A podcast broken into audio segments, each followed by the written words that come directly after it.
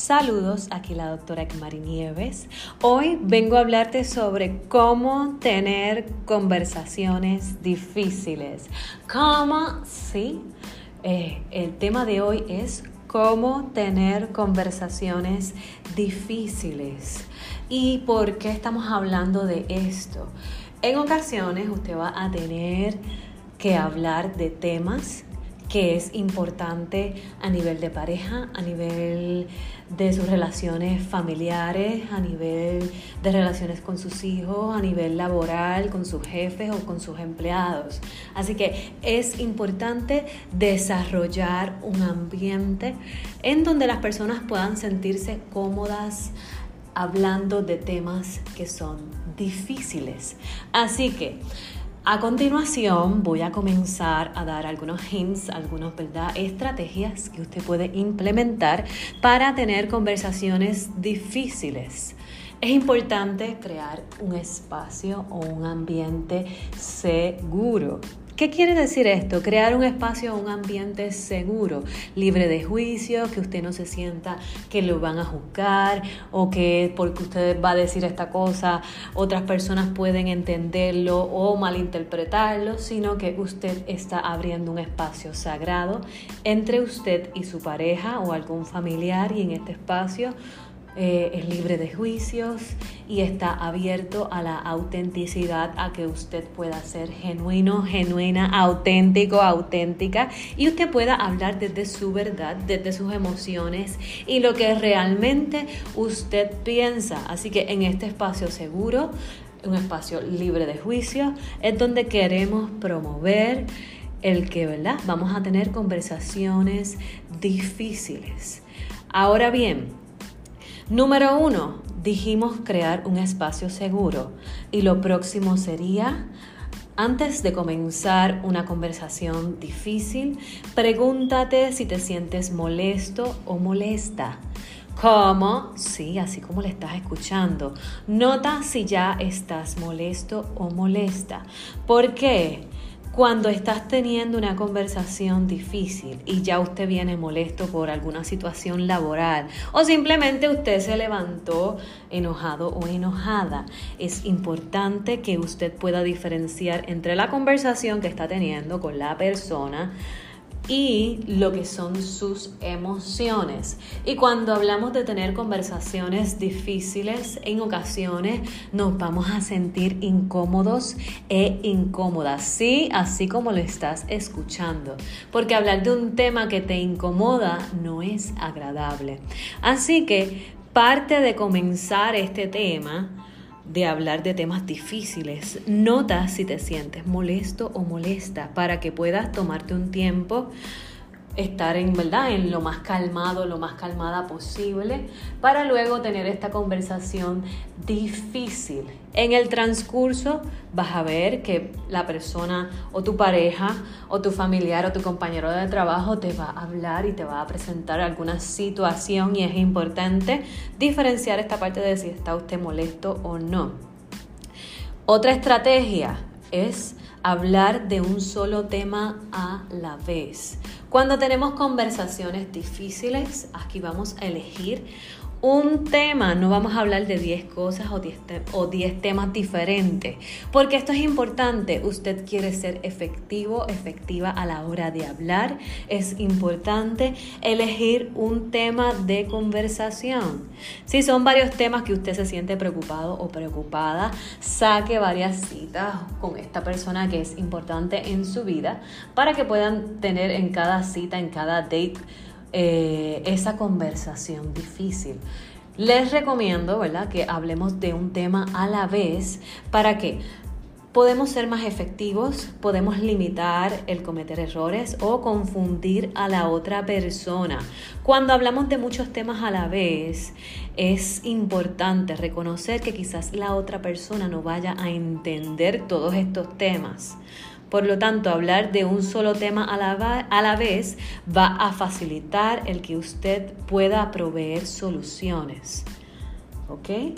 So, hasta aquí hemos hablado de tener un espacio seguro, notar si usted está molesto o molesta y tomarse un tiempo para calmar su cuerpo y su mente. hablar de un tema a la vez y otra cosa que es importante a la hora de tener conversaciones difíciles, no utilizar un lenguaje degradante. ¿Qué quiere decir de esto? Vamos a hablar de un tema, no de la persona. Es importante no humillar y no insultar a esa persona. Por lo tanto, usar el lenguaje degradante es una forma de verdad hacer daño a la otra persona y puede causar daño emocional a esa persona con la que usted quiere tener una conversación. Le voy a dar un ejemplo. Imagínense que tenemos una pared y cuando usted habla, cuando usted está molesto o molesta y utiliza palabras degradantes, es como si lanzara cuchillos a esa pared. Pues, ¿qué va a ocurrir? Que esta pared se va a llenar de hoyos. Y una vez usted repare estos hoyos, si miramos la pared por dentro, esos hoyos van a estar ahí. Así que ojo con lo que digo, porque una vez que digo, ese daño puede ser irreparable. Así que vamos a tomar o asumir responsabilidades de nuestras palabras. Por lo tanto, tenga cuidado a la hora de tener una conversación difícil, utilizar palabras soeces o palabras que puedan causar daño a la otra persona. Otra estrategia, expresa los sentimientos con palabras y haz o ser responsable de tus palabras. Por ejemplo, Estoy enojado, me siento dolida cuando ignoras mis llamadas, me siento asustado o asustada cuando me gritas. Estas frases van a ayudarte a identificar cómo tú te sientes. Por ejemplo, utilizar frases en donde hablemos de nuestros sentimientos. Yo me siento, a mí me gustaría. Esto va a ayudar a tomar responsabilidad de los sentimientos a, nivel individual y a nivel de la conversación difícil que estemos teniendo. Por lo tanto, es importante partiendo de la premisa en que no quiero dañar o lastimar a la otra persona.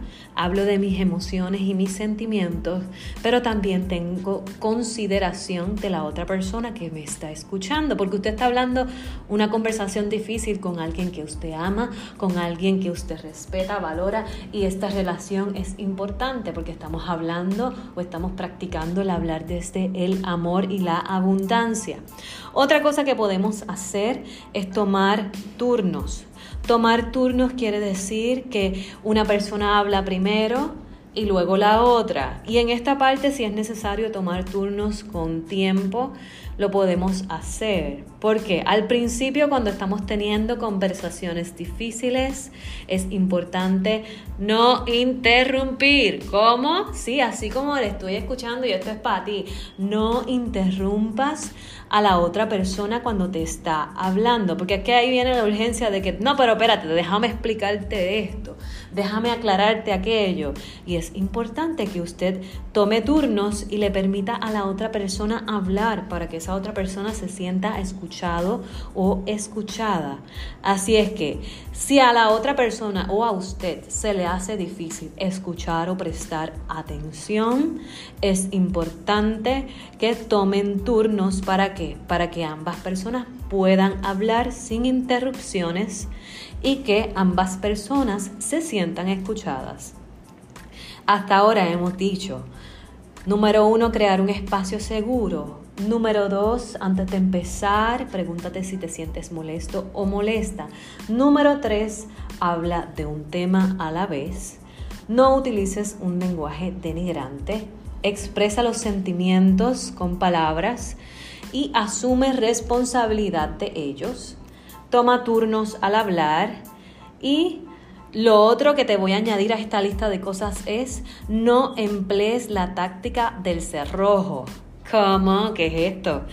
Esto quiere decir cuando nos quedamos callados o calladas y le damos la razón a la otra persona para terminar el argumento o completar la conversación. Y entonces es como si tuviéramos una pared y no estamos escuchando genuinamente a la otra persona, sino que le estamos poniendo esa barrera invisible. Sí, sí, lo que tú quieras, lo que tú digas. Y entonces dejamos de entendernos en ese mundo emocional y estamos causando una división y una separación. Así que sí es importante validar la experiencia de la otra persona y en el momento apropiado dar la razón, pero no utilicemos esto como una forma de terminar una conversación, porque recuerde que estamos teniendo conversaciones difíciles.